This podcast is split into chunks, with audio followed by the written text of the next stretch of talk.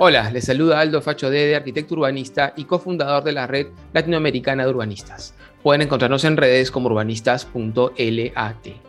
Ciudades que Inspiran es una iniciativa conjunta entre la red de urbanistas y el comité de lectura, desde donde analizaremos diversos temas que impactan en la forma como habitamos, gestionamos nuestras ciudades y territorios.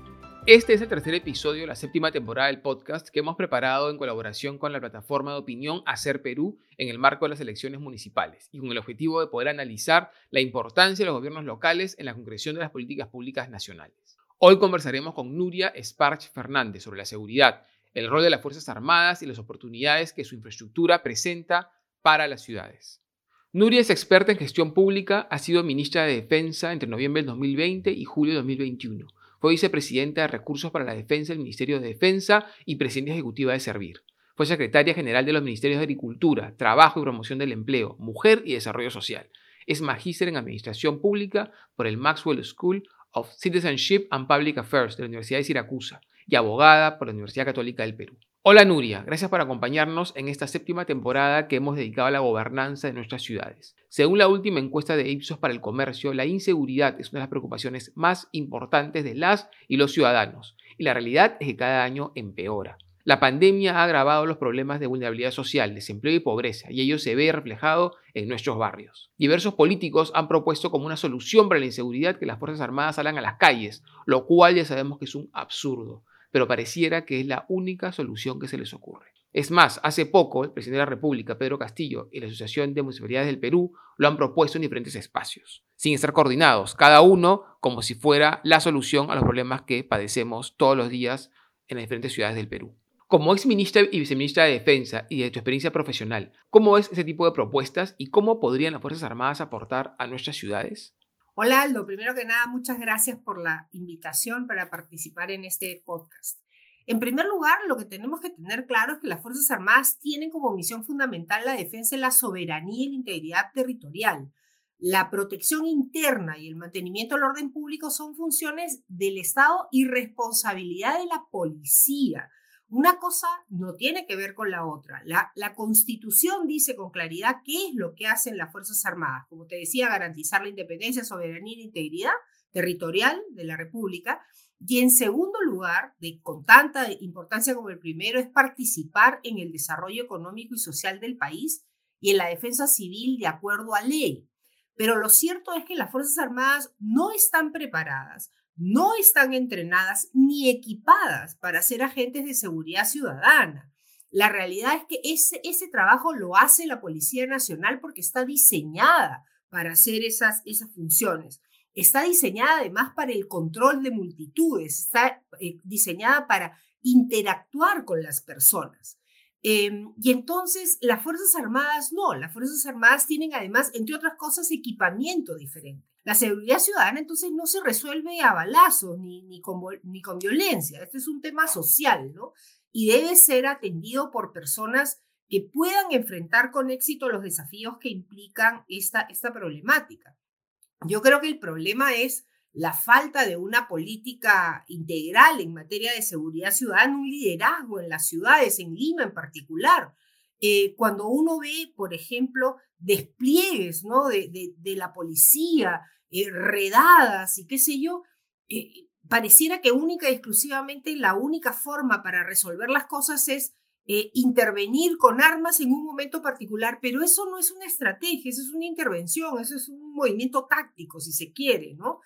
En, ese momento, cuando la policía se siente desbordada en sus tareas, es que allí le pide a las Fuerzas Armadas que participen y que los apoyen, pero no en la interacción con la gente, sino más bien como un soporte exterior, como un anillo exterior a una, a una intervención determinada. Esta última norma que salió eh, que yo he criticado bastante acerca del, permiso que se le daba, o mejor dicho, que se le pedía a las Fuerzas Armadas que intervengan directamente en la seguridad ciudadana, en mi opinión, digamos, es un pésimo precedente para, eh, eh, digamos, no solamente para, para el gobierno, sino en general para las ciudades, ¿no? Creo que parte del tema también es que la policía cada vez está más lejos de la gente, ¿no? Antes la, la, policía era parte de estas autoridades que estaban en todas las ciudades, en todos los pueblos, tú siempre vas a encontrar al, digamos, al alcalde, al, sacerdote, al médico, al profesor, y al policía, ¿no? Em, hoy día les hemos perdido bastante la confianza y el respeto, entonces probablemente por ahí tenga que ver esta necesidad de que intervenga alguien que parece más duro, más lejano, qué sé yo, ¿no? Pero creo que de todos modos lo que hay que entender es que hay una diferencia fundamental entre, entre la operación y el entrenamiento de las Fuerzas Armadas y la operación y el mantenimiento de las, de las fuerzas de la Policía Nacional. Tienen completamente otra misión. La seguridad interior del país es de la Policía Nacional, la seguridad externa es de las Fuerzas Armadas. No hay que confundir una cosa con otra, ¿no? Claro, Nuria, y para eso también existen dos ministerios diferentes. Tú fuiste ministra de Defensa y también es el Ministerio del Interior. Cada uno responde a esa función distinta. Y por algo son dos ministerios distintos, no sería uno solo.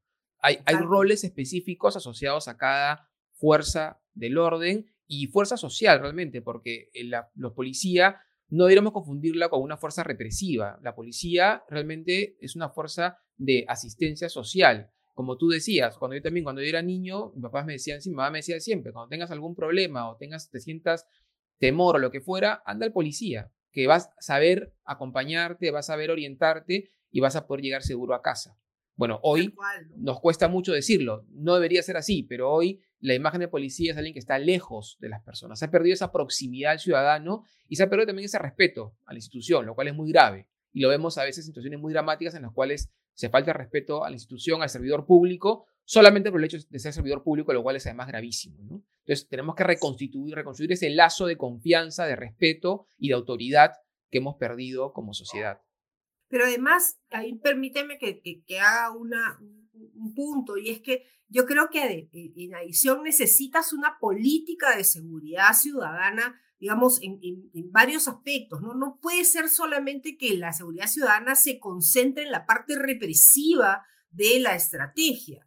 Tienen que haber oportunidades para las personas, para los jóvenes en particular, para las personas en general, para los ciudadanos. Esto es una estrategia mucho más grande que solamente, como te decía, una intervención, una redada y qué sé yo, ¿no?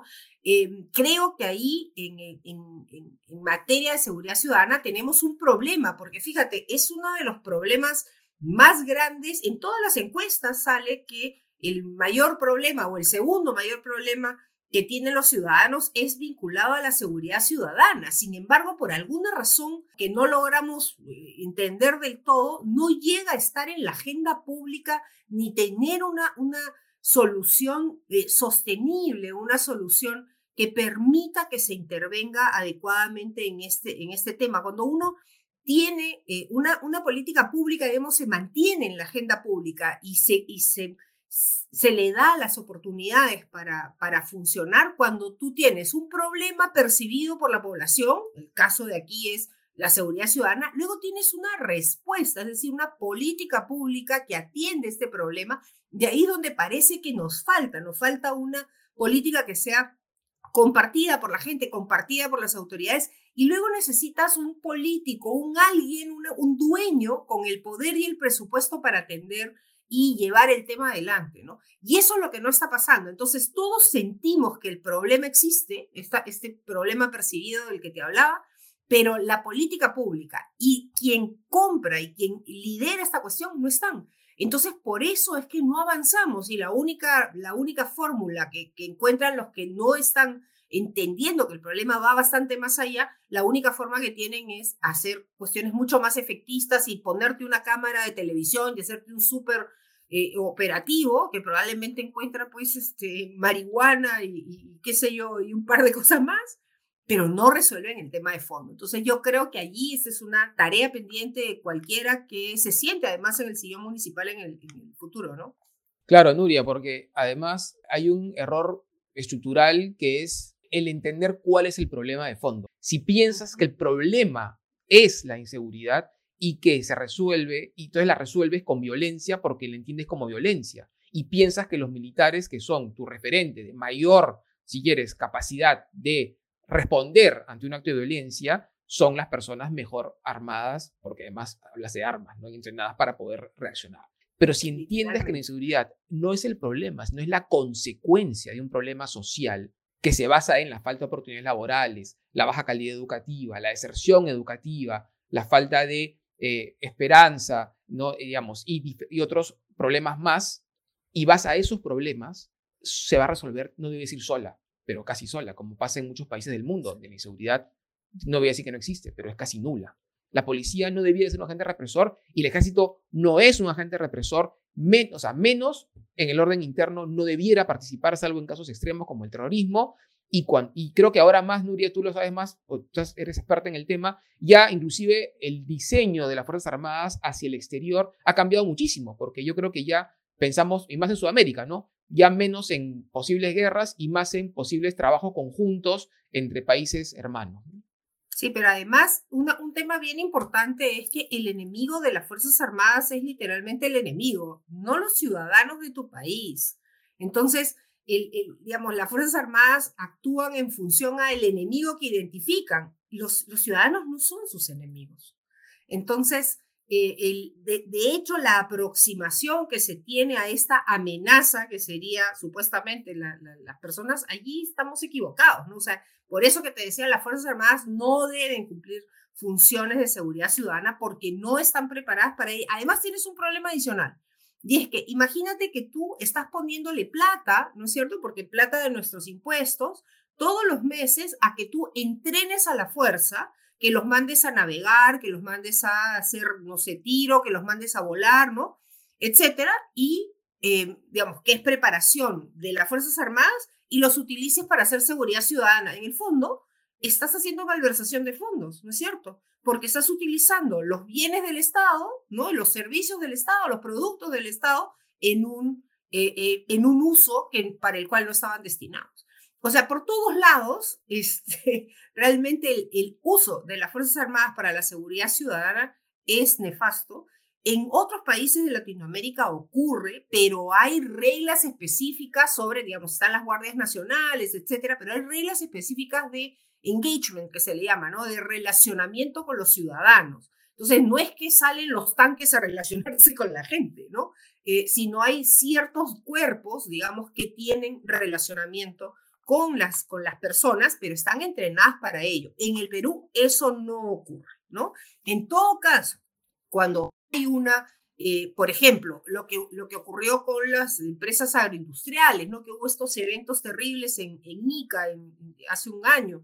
¿Qué es, lo que, qué es lo, que, es lo que se hace? La policía dice, estoy sobrepasada, entonces ya no puedo atender este, esta emergencia, entonces lo que necesito es apoyo exterior. Entonces, las Fuerzas Armadas que están a cargo de la seguridad de los, de los activos nacionales, eso está eh, eh, puesto en, la, en, el Comité de Seguridad Nacional, hay una lista de cuáles son los activos más importantes del Perú, eh, digamos que son estratégicos, y entonces la Policía, la Policía Nacional dice, yo tengo que actuar, interactuar con la gente, pero el activo como tal, la carretera panamericana, eh, qué sé yo, el, Centro Peruano de Energía Nuclear, el, la, la, hidroeléctrica del Mantaro, eh, tienen que seguir funcionando y necesito que las Fuerzas Armadas me ayuden con, ese, con esa custodia, con ese apoyo. Allí sí, pero te das cuenta que es un relacionamiento hacia las cosas, no hacia las personas, ¿no?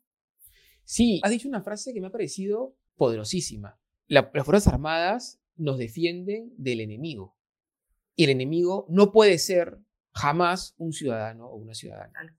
Con eso creo que has resumido todo. O sea, si algún político o política se le ocurre pensar que las Fuerzas Armadas pueden atender la inseguridad ciudadana, asumiendo que sus ciudadanos son sus enemigos, está generando una fracción en la sociedad que muy difícil la vas a poder recuperar. Creo que me, has hecho, o sea, me has, ayudado a terminar de entender la gravedad de pretender que las Fuerzas Armadas intervengan en las ciudades, porque es asumir que hay ciudadanos que no son ciudadanos, que son enemigos.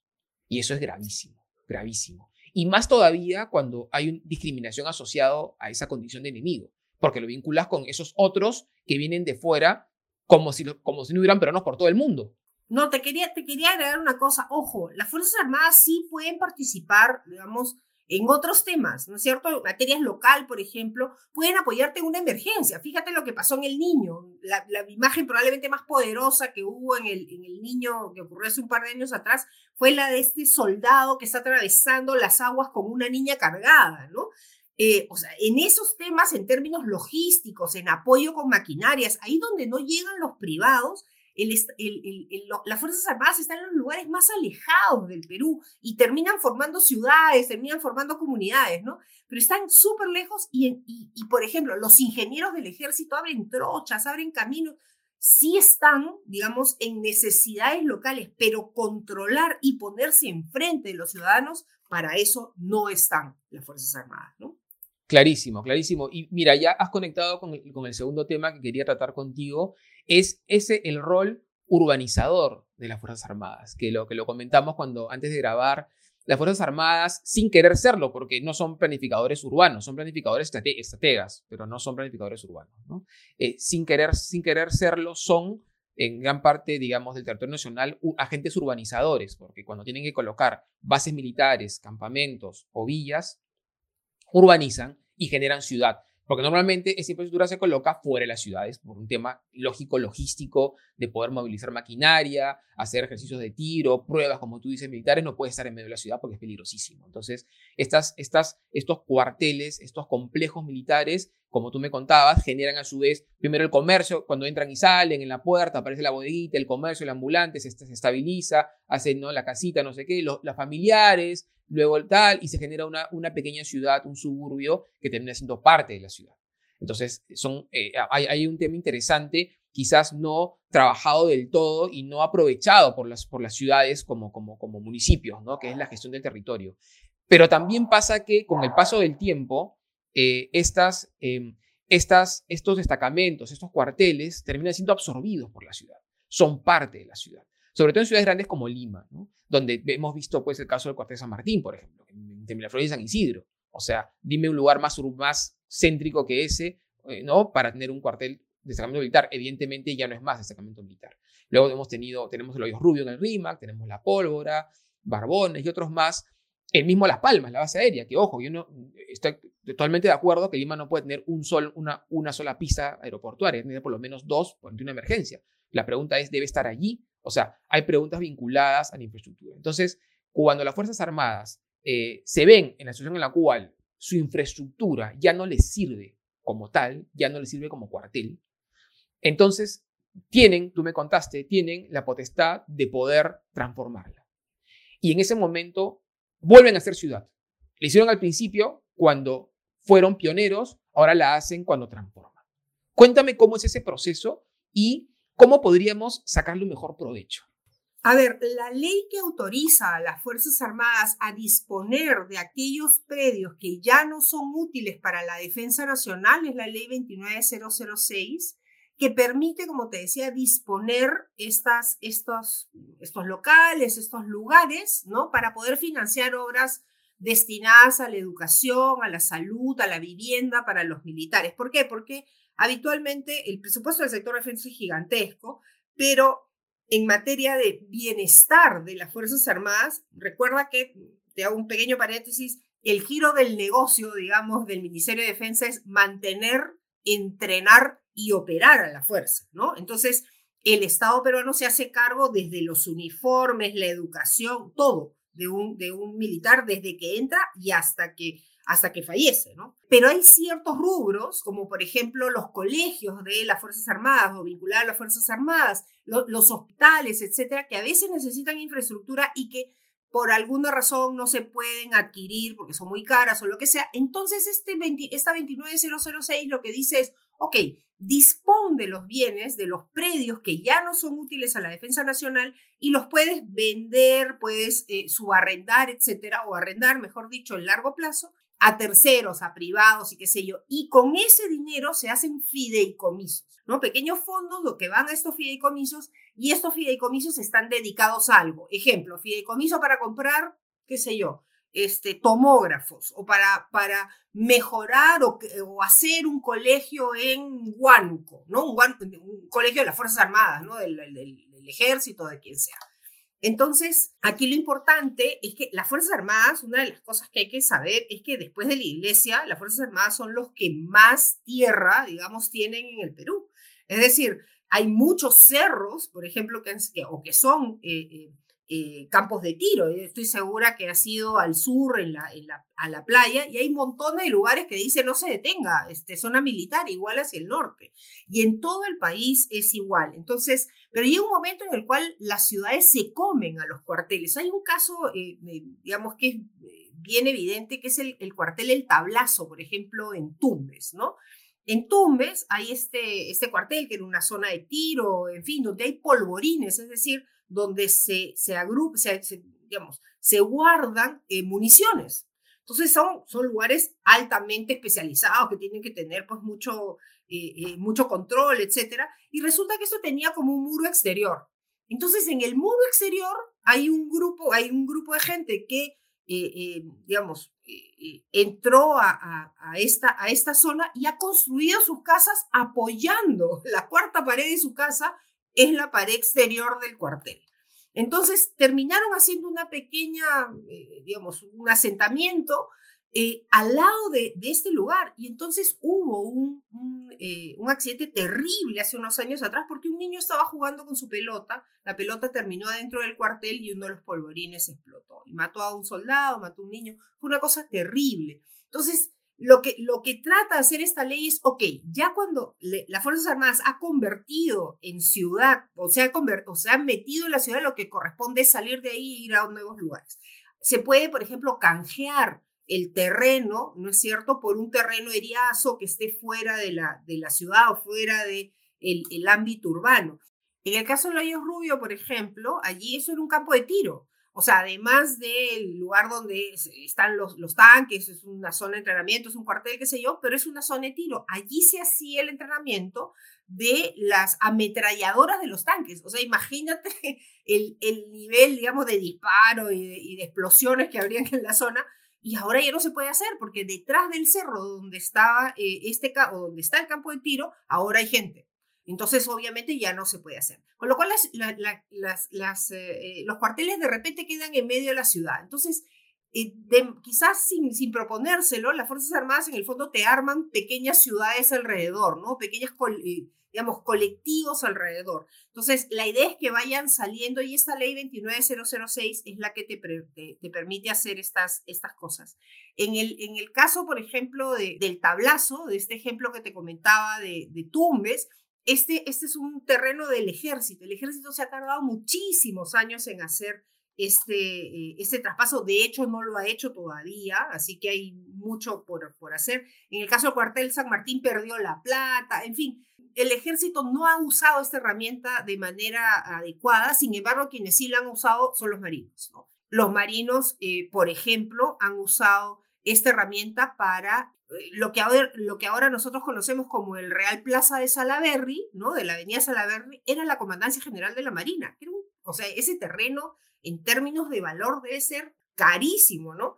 Eh, y súper potente. Entonces la Marina aprovechó este, este marco legal de la 29006 para ellos salir de ahí, habilitar este, este dinero que les da, que además es una renta de larguísimo plazo, con lo cual es dinero que va entrando constantemente y eso les permite hacer por ejemplo, eh, eh, eh, qué sé yo, el mantenimiento de determinada área o, o, el, qué sé yo, la implementación del área cual, o eventualmente incluso la construcción de su, siguiente, de su comandancia general, aunque ya estaba hecha, la nueva, la de la, de la Perla, que es camino al puerto, este, se han ido mejorando, por ejemplo, las instalaciones. Igual pasa con el Hospital Naval. El Hospital Naval cada vez tiene mejores, mejores servicios justamente a propósito de estos, eh, del uso de esta norma. Y no solamente es el Real Plaza, también han usado, el, eh, eh, hay un metro, me parece que hay en, en, la Avenida La Marina, también eso es de la, de la Marina Guerra.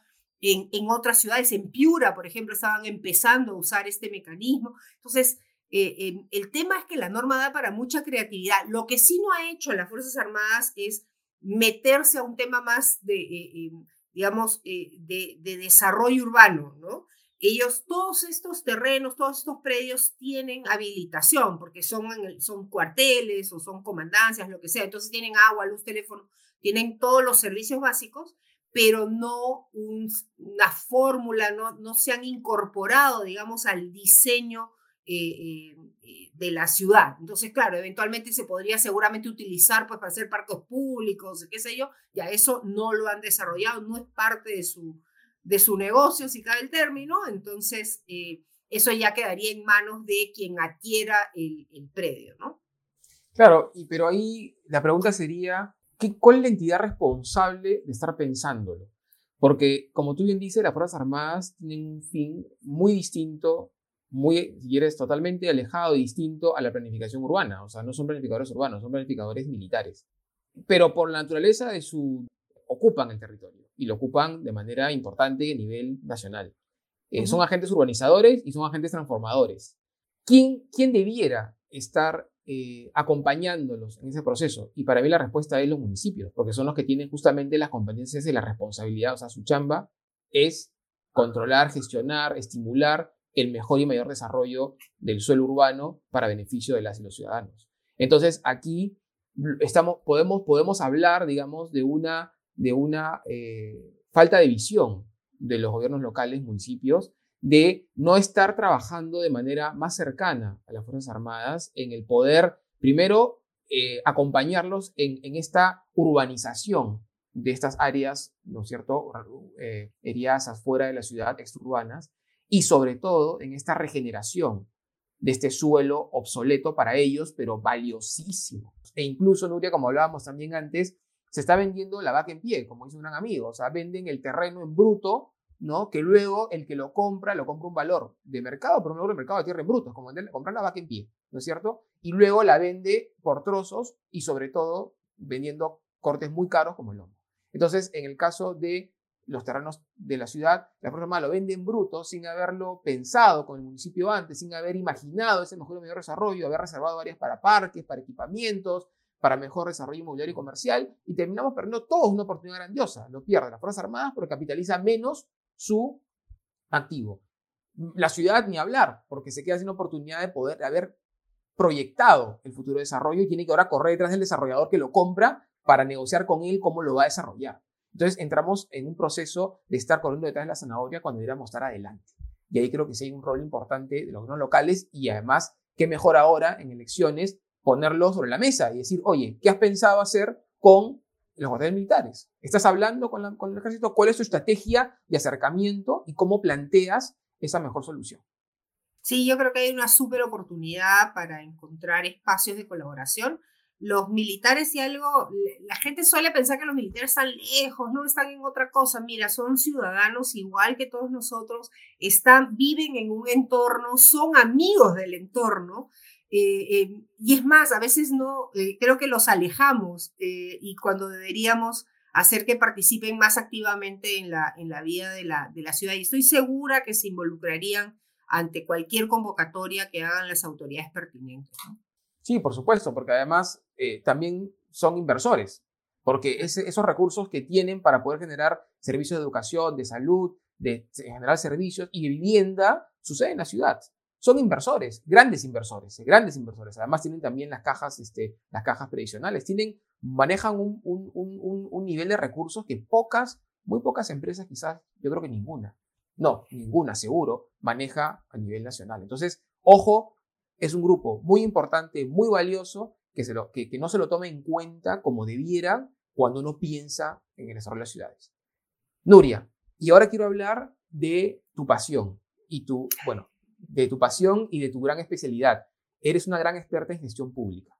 Y una de las cosas que más comentamos con mis, con mis colegas y amigos que hacen gestión pública en gobiernos locales es la, lo difícil, lo difícil que es hacer gestión pública en los gobiernos locales y de, y de conseguir, digamos, eh, poder, poder pagar lo que corresponde a servidores públicos de, digamos, que, hacen carrera y que tienen evidentemente necesidades y tienen deseos también de bienestar y de mejor vida en, en municipalidades por ahí más pequeñas, ¿no? O, en, distritos más pequeños donde la caja es chica y evidentemente no da para poder cubrir todas las necesidades a nivel personal.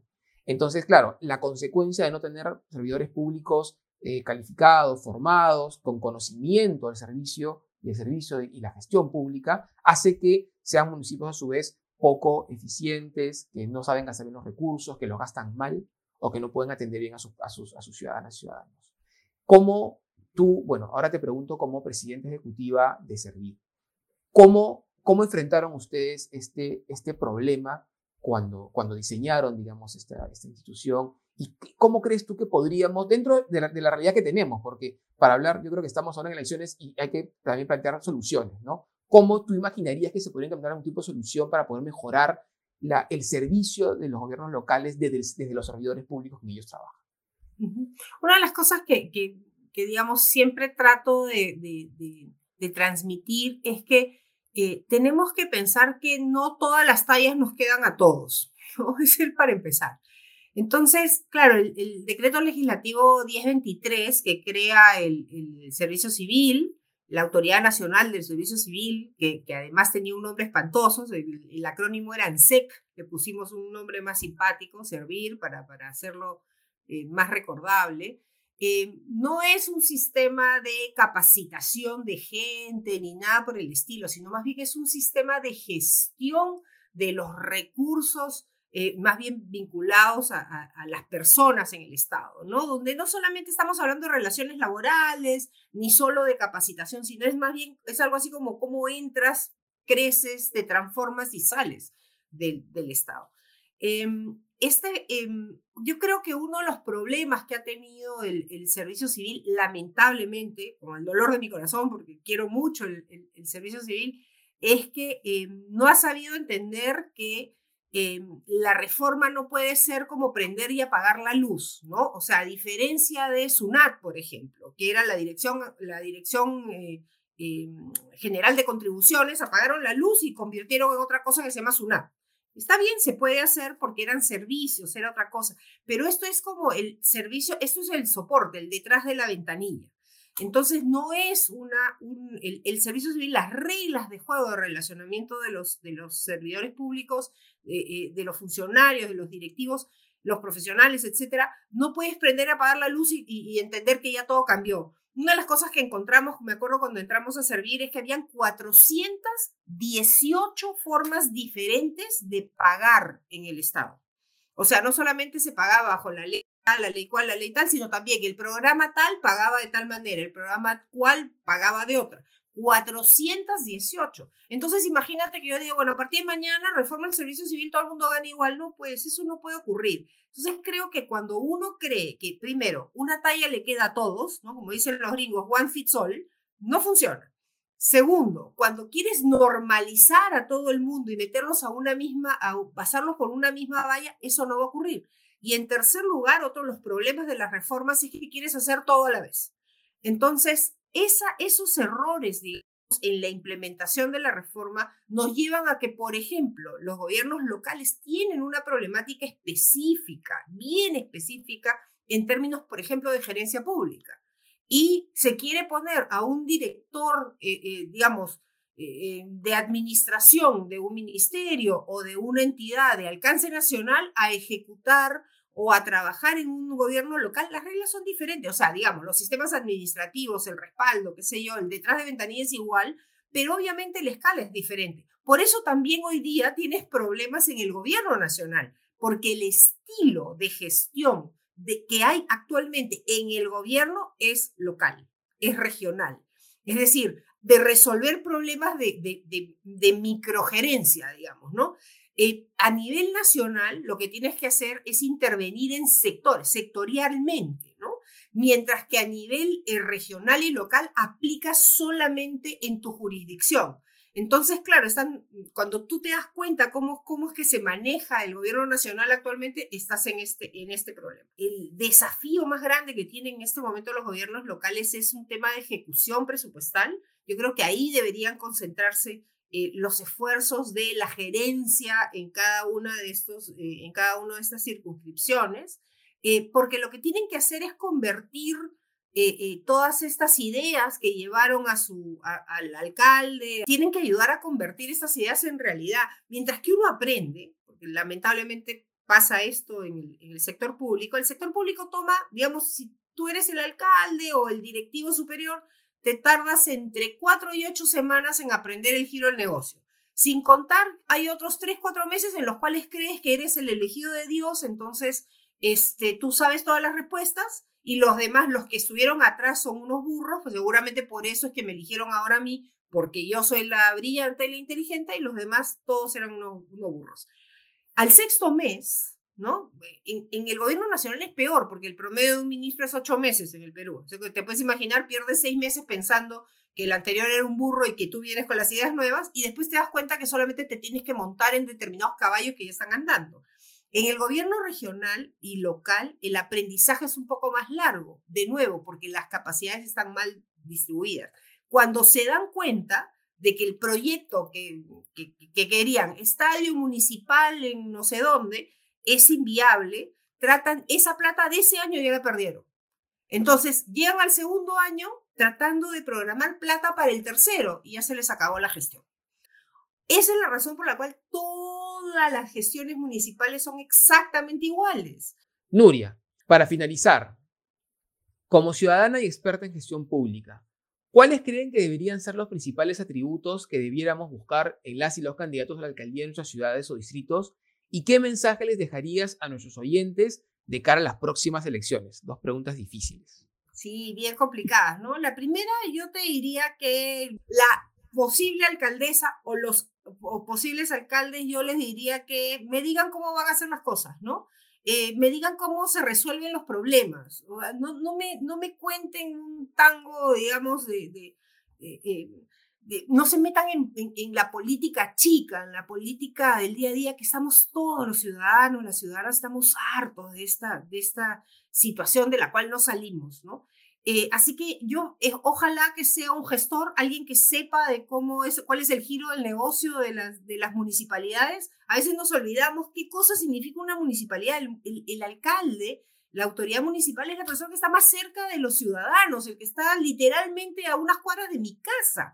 Entonces, supuestamente debería ser la persona que mejor me conoce, ¿no? Entonces yo les pediría, conózcanme, conózcanme como ciudadana, conozcan a sus, a sus, a sus vecinos, conózcanlos bien y entiendan eh, eh, sus problemas. Y también les pediría que no piensen en el corto plazo, no piensen en, eh, inauguraciones de barbaridades este, arquitectónicas como esto que ha ocurrido en la Costa Verde con ese puente irrepetible realmente que ha hecho el alcalde Muñoz o esta barbaridad que acaban de, inaugurar en la Javier Prado, que, que, digamos lo único que ha hecho es generarle más espacios a los autos. Eh, pero, pero que se ha vuelto a congestionar, porque no resuelve el tema de fondo, yo les diría piensen en algunas, en algunas cosas que traspasen su, su gestión como, como alcalde, como alcaldesa, ¿no? O sea, creo que tienen que tener un poco más de grandeza eh, eh, para, para superar su periodo municipal, ¿no? Entonces necesita, necesitamos una autoridad que entienda que la ciudad es mucho más que su partido, es mucho más que la pelea y, con, y, ser vecino del presidente. Este, creo que es entender mejor a, los, a, sus vecinos y a las personas en general, a los ciudadanos como yo y como tú, yo, diría, mira, oye, preocupémonos por, por la ciudad y hagámonos responsables de lo que elegimos, ¿no? Porque, porque creo que mucha gente es como cuando no sé, pues cuando cierras la puerta y tiras la llave, pues ya, la buena de Dios, ¿no? Yo creo que eso es un grave problema cuando, cuando vamos a las elecciones, que después de, la elección nos olvidamos que a quién hemos elegido. Yo le pregunto siempre a mis alumnos cuáles son sus candidatos al cuáles fueron sus candidatos al Congreso y nunca se acuerdan. Ay, yo creo que voté por fulano y por Mengana, ¿no? A veces ni siquiera nos hacemos cargo de las elecciones que hacemos. Entonces, hagámonos cargo, votemos con conciencia, de que lo que estamos eligiendo no es solamente eh, un político, estamos eligiendo a un gestor que tiene que preocuparse por lo que ocurre de mi puerta a, la, pista, ¿no?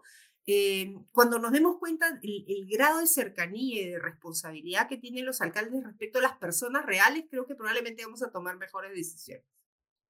Claro que sí, Nuria, me parece muy bonito lo que nos has dicho.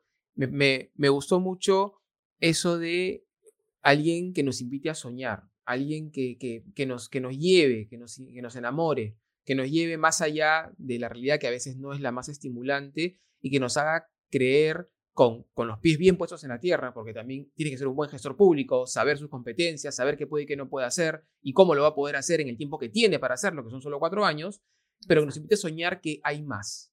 O sea, con la pista y vereda no es suficiente. Es a dónde nos, a dónde nos lleva la pista y la vereda. A dónde nos lleva este anhelo de bienestar colectivo. A dónde, qué, qué ciudad podemos aspirar a ser. Que estamos más allá de nuestros problemas porque en el fondo somos una sociedad diversa, rica, emprendedora, trabajadora, llena de esperanza. Nuria, muchísimas gracias por tu tiempo y por los importantes conceptos que nos has dejado en esa conversación. Hemos hablado de temas totalmente diversos, pero totalmente conectados. ¿no? Seguridad, Fuerzas Armadas y Servicio Civil. Te agradezco muchísimo por la invitación y por la oportunidad de conversar de todos esos temas que me encantan además. Muchas gracias. Y por mi parte, bueno, me despido hasta una nueva visita a aquellas ciudades que nos inspiran y apasionan. Muchas gracias por escucharnos.